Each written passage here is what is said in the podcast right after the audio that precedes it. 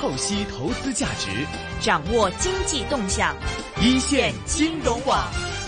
今天很开心啊，因为在上一次跟香港科技大学数学系教授、金融数学硕士项目 Director、数字金融实验室 Director、智能 Risk Management and Business Intelligence Program Co Director 陈嘎尼教授聊过跟 ChatGPT 有关的一些话题啊。尤其是在 ChatGPT 横空出世之后呢，我们大家都会觉得说，啊，真正的 AI 时代的。奇异点正式来临了。那延续了这个话题，今天呢，我们会聊另外一个让大家觉得说也跟这个奇异点的产生有关的话题。所谓的奇异点呢，某些程度其实可以说是一个拐点，或者是接下来我们会面临整个的 AI 行业会带来指数性的膨胀和上升的这样的一个格局。这个是不是大家所会非常期许看到的情况呢？尤其是啊，现在我们在说人工智能，市场上面最多的一个担心是，人工智能越来越发达，我们人类的生活和工作受到哪些影响？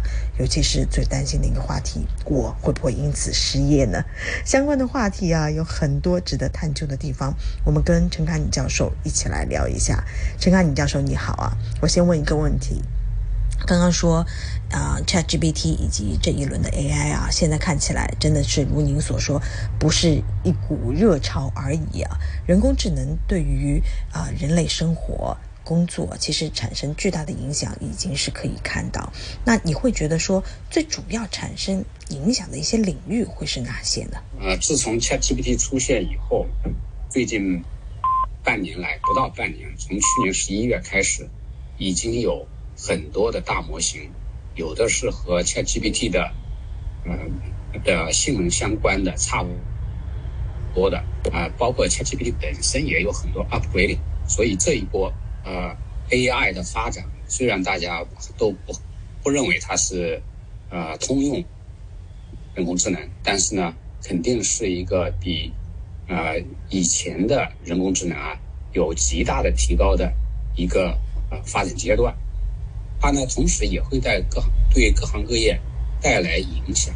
这里呢，我呃引用一下最近出现的一篇文章，在三月十八号，有林斯顿大学的学者，还有其他大学一起合作发表了一篇论文。这篇论文的主题就是关于 ChatGPT 会对哪些行业带来影响。啊，他列了前二十个。呃，影响最深的行业，但是他们这个行业呢分的比较细，在这个前十名里面，绝大多数都是跟金融相关的，其中包括会计，也包括保险，也包括证券交易、基金等等。所以，这说明根据这些研究，其实还有其他研究都说明了，这个 ChatGPT 和相关的背后的这个大语言模型的发展。到目前这个阶段，肯定会对金融行业带来深刻的影响。实际上，我们在科大有一个团队，这个我们这个团队呢，呃，做大语言模型的应用啊，已经很长时间了。很久以前，我们那时候还没有 GPT three 的时候，我们就已经呃在做这个 GPT two 的应用。然后后面 GPT three，嗯，这一做过来已经呃有很长时间，我们也积累了相当的经验。我们其实。啊，也非常认同啊这个结论。同时呢，它其实也有道理的，因为啊，受影响最深的行业，其实呢是比较复杂的行业，相对简单的行业，比如说啊，伐木工人，对吧？伐木这个行业的话，呃，受到这些嗯高端的嗯人工智能的影响呢，相对来说要小一些。啊，同时呢。这个行业不仅有相当的复杂度，而且呢还有很多的规则。如果是这样的话，它对这个这一波的人工智能的发展受到影响是最深的。比如说，呃，编程，对吧？编程这个行业，呃，其实是以前我们都觉得是相当复杂、相当高端的行业，对吧？嗯。但是其实编程这个行业，呃，受到的影响是非常大的。那。就你刚刚说到的两个编程也是一部分，另外一边你就说，就是罗列出来，从这报告可以看到，所受到影响最多的工种其实是说的是金融行业，能够稍微具体一点的跟我们描述一下吗？我刚才说的那一篇呃发表的论文里面，其实第一名并不是呃财经方向的，第一名呢是 legal service，就是跟法律啊、跟合规有有关系的。呃，总结来说，对这个呃金融行业，我们其实大家嗯、抱有一个比较一般的观点，就是金融行业会是最容易被颠覆的呃几个行业之一，就是嗯。人工智能的发展的话，会对它带来颠覆，但是呢，这个基本上还是正面的，当然也有负面的结果，可能有一些，嗯，转呃，有一些从业人员会转行吧，呃，有一个观点就是，将来所有的这些公司呢，都会是一个 AI 的公司。我们知道啊，现在的金融行业几乎每一家公司都会有 IT 在后面，那未来可能每一家金融公司呢，都会有 AI 工程师。来提供，呃，来提供帮助。那这就是关于呃呃 ChatGPT 和背后的 AI 会对金融行业带来什么影响？嗯，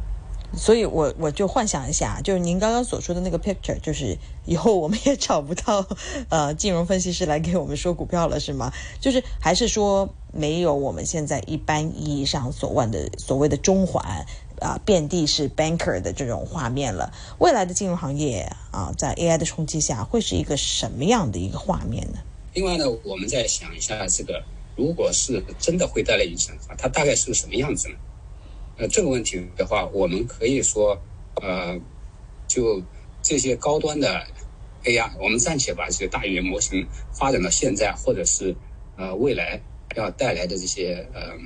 更高端的人工智能，我们暂且就把它叫做高端人工智能吧，或者说 advanced AI，它会对金融金融行业带来一些什么影响呢？我们可以把它叫做是 financial service 二点零，就是金融服务二点零，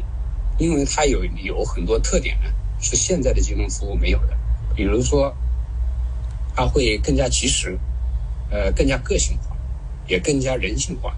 而且呢，提提供的服务更全面，还。更便宜，而且呢更专业。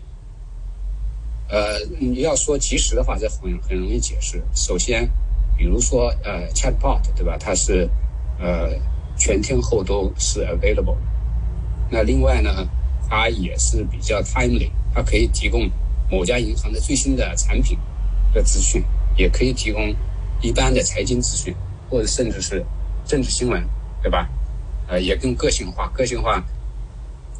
这个意思就是说，他会针对某一个客户，呃，拿到客户本身的信息，然后再结合大模型，然后呢，可以解决这个客户存在的问题。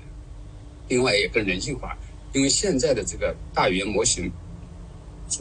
有一种呃交和人类交流的方式的话，就是对话的方式。这个对话的方式可以看得出来，它比那些机械的或者是要靠你呃和机器人一样。靠你手指打命令才能才能出来的，呃，几个呃有限的这个交互的话，现在的这个交互更加像是人和人之间的交互。嗯，因为这个人性化这个很重要，因为呃银行比如说哈，也金融机构，他们呢需要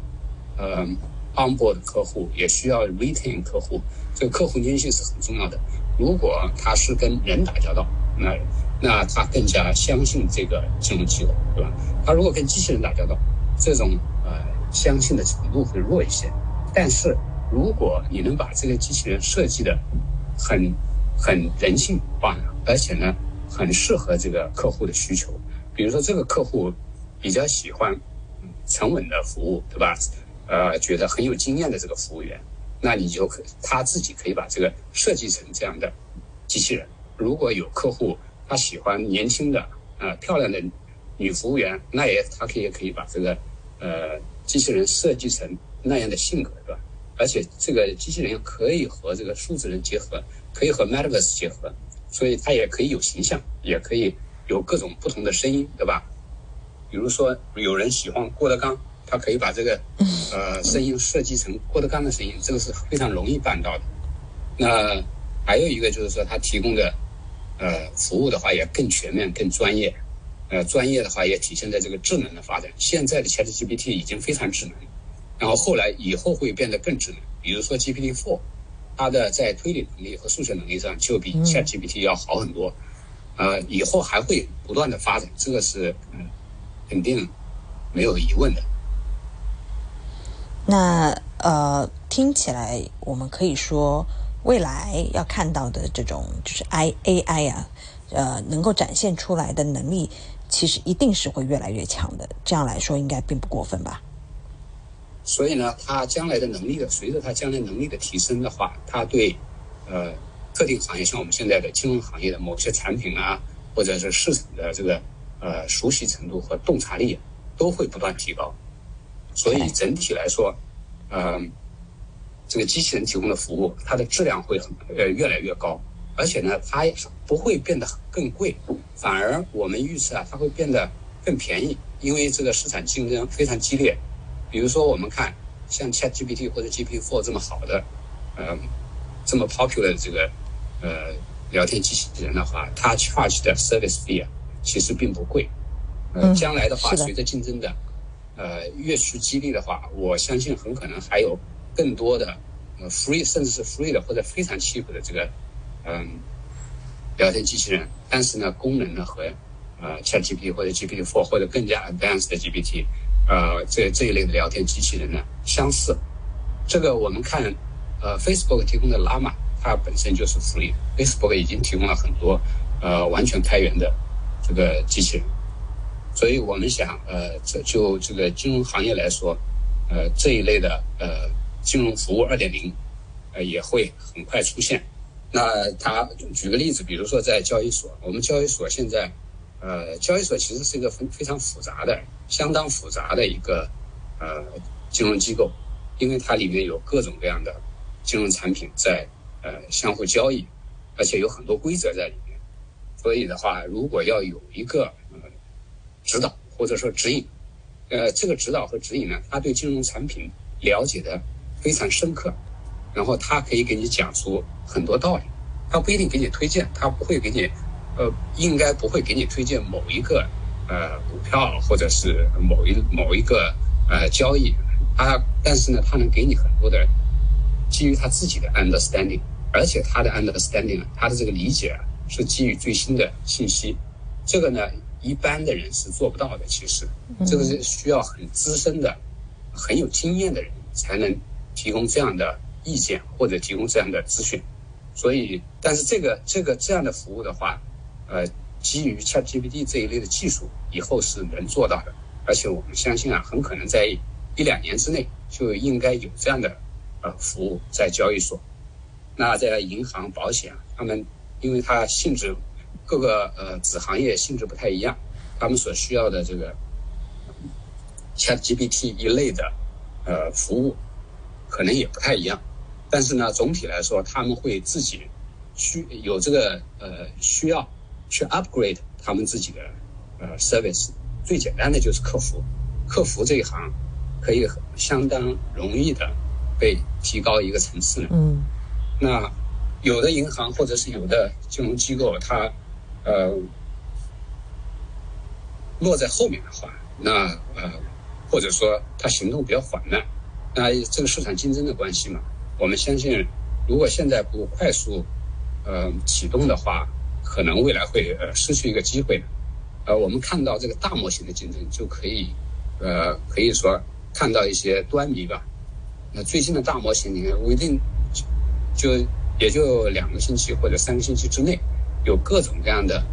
呃呃发布或者宣布啊，嗯包括比如说这个 Alpaca，包括 Midjourney，包括 NVIDIA，包括这个 Microsoft，还有 Google Open AI，包括百度啊，各种各样的新闻啊层出不穷。可以说现在在大模型这一块竞争的领域啊，它是一个军备竞赛。呃，从这个竞争的激烈程度来看的话，是呃相当惊人。但是呢，这对我们一般的用户来说，其实是一个好事，但是它也是一个迹象。这个迹象就是未来这些高端的人工智能在各个行业的应用也会是竞争非常激烈，而且发展非常速度非常快的。呃，这个是关于 ChatGPT，如果在金融行业有应用的话，这些机构会提供什么样的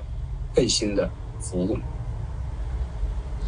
嗯，那呃，我这样听的话，就其实，呃，现在的那些 FI 所谓的金融机构啊，真的是要用最快、最热烈的这种拥抱 AI 的态度啊，才可能可以在接下来的这个呃军备战当中去获胜啊。但我可不可以这样理解啊？其实，在您看来，嗯，AI 的这样的一个高速的发展，对于很多要使用金融机构服务的客户来说，其实不是一件坏事情，是不是？另外呢，我们也从这个客户端来看一下这个问题。如果是一般用户，我们想接触各种呃金融的服务的话，我们一般要呃银行开个户口，我证券啊公司开个户口，是或者到某个基金去开个户口，这就是非常分散。那未来有可能出现，比如说一个嗯。一个机器人，这个机器人呢，它可以是一个综合的，呃，金融服务的助手。你你自己会有这么一个助手，这个助手呢，它可以呃 access 你在各个呃银行也好啊，或者是呃基金也好，或者是证券交易所也好，这些这些 information，然后它自己又是基于大模型，它也有各种各样的呃一般的金融资讯，然后这个金融助手呢，会非常了解你个人的。呃，历史还有你的呃偏好，然后它可以给你提供各种各样的服务，比如说，它可以嗯呃提醒你，对吧？提醒你某家银行出了某一个金融产品，比如说是定期存款，利率相当高啊，你的你的这个呃在某一个银行户口里面还有一些钱啊，可以把它存到那一家银行，呃，获取这个较高利率的这个呃回报。也是这一类的提醒啊，这是比较 sophisticated，或者比较简单的提醒的话，比如说，哎呀，你要报税了，这个报税是在，呃，它的它的呃 deadline 是在四月一号，然后你还没有做，它可以给你一个提醒，这是比较简单的。另外呢，也可以提供呃各类的金融信息，因为它可以观察你的历史，所以他可能知道哦你喜欢看啊某一个股票或者某一家公司的信息，他就会特地把这家公司的信息呢。呃，不断的呃提供给你看，然后呃更加呃复杂一点的，它也可以做一些简单的呃或者复杂的吧，这个呃数据分析啊，然后呃还也可以做这个财务规划，所以这一类的事情呢，有的其实已经实现了，呃有的呢就是啊可能在目前啊还没有达到可以直接应用的水平呢，但是这一类的呃。这个 financial assistant，呃，基于大模型的这个呃 financial assistant 一定会出现的。那实际上我们在说这个 personal assistant，就是基于大模型或者 advanced AI 的 personal assistant，其实它可以不仅 take care of 你的你的 finance，甚至呢还可以呃关注你的你的你的这个比如说 health 啊，或者是呃关注你的呃你的 relationship，甚至还 with 其他人啊，就是这个，呃，这方面的呃设想啊，已经有很多人讲过，那个，但是呢，呃，目前可能还没有呃，已经很成熟成熟的产品，可能也或许有团队在开发了，呃，但是像比如说大公司啊，像 Microsoft、Google，他们已经把这些，比如说呃，办公辅助的功能啊，全部集成到他们的这个呃，像 Google 的 Work Workspace 里面，嗯，那很多。呃，做某一个特别的办公辅助的小公司，就没有什么生存余地了。但这个发展可能也是必然的。或许这个呃，advanced AI 的这个 personal assistant 会出现，呃，也也可能是大公司才能做，小公司是很难做的。这个是我们从呃客户端来看一下这个呃 ChatGPT 和背后的这个高端 AI。呃，在金融里面应用会会带来什么样的呃场景？那其实最近我们有呃，或者说看到有一个情况是马斯克对不对？他之前有招呼一帮 AI 专家，然后签了一个要求暂停大型 AI 实验至少半年的这样的一个算是文件吧。啊，那当然它有它很多 ethic 的理由啦。那刚刚您说到的金融行业，在我们一般的那个定义里面，也被认为说是。呃，某些程度是非常复杂的，然后也会有非常多的 legal issue 啊。那其实您怎么看呢？就你会同意说，有可能 AI 的整个的一个研发需要是暂缓一下吗？啊，会觉得说现在是有点过快了吗？呃，还有一个问题呢，是关于这个 regulation 的问题。我们知道这个，嗯，金融行业是一个 heavily regulated 的行业。呃，所以呢，有有一种观点认为，呃，因为它是 heavily regulated，所以机器人不会取代这个，呃，取代这个人类啊。那机器人整体来说，这个观点是有道理的。其实，那机器人其实确实不能完全取代人类，肯定不会完全取代人类。在目前这个情况下，因为有这个 compliance 的问题啊，这个呃，不管这个机器人有多么智能啊，他们都很难取代人。因为它有一个 legal consequence，嗯，呃，所以呢，现在的机器人，你虽然把它可以把它做得非常智能，可能他们能 play 的 role 呢，也只是一个助理，就是或者说是一个 assistant role。那实际上这个 assistant 很可能它的水平是超过呃人类的，这个是呃完全有可能的。但如果未来啊在某个行业或者某一项功能，呃，比如说他是这个。呃，保险推销员，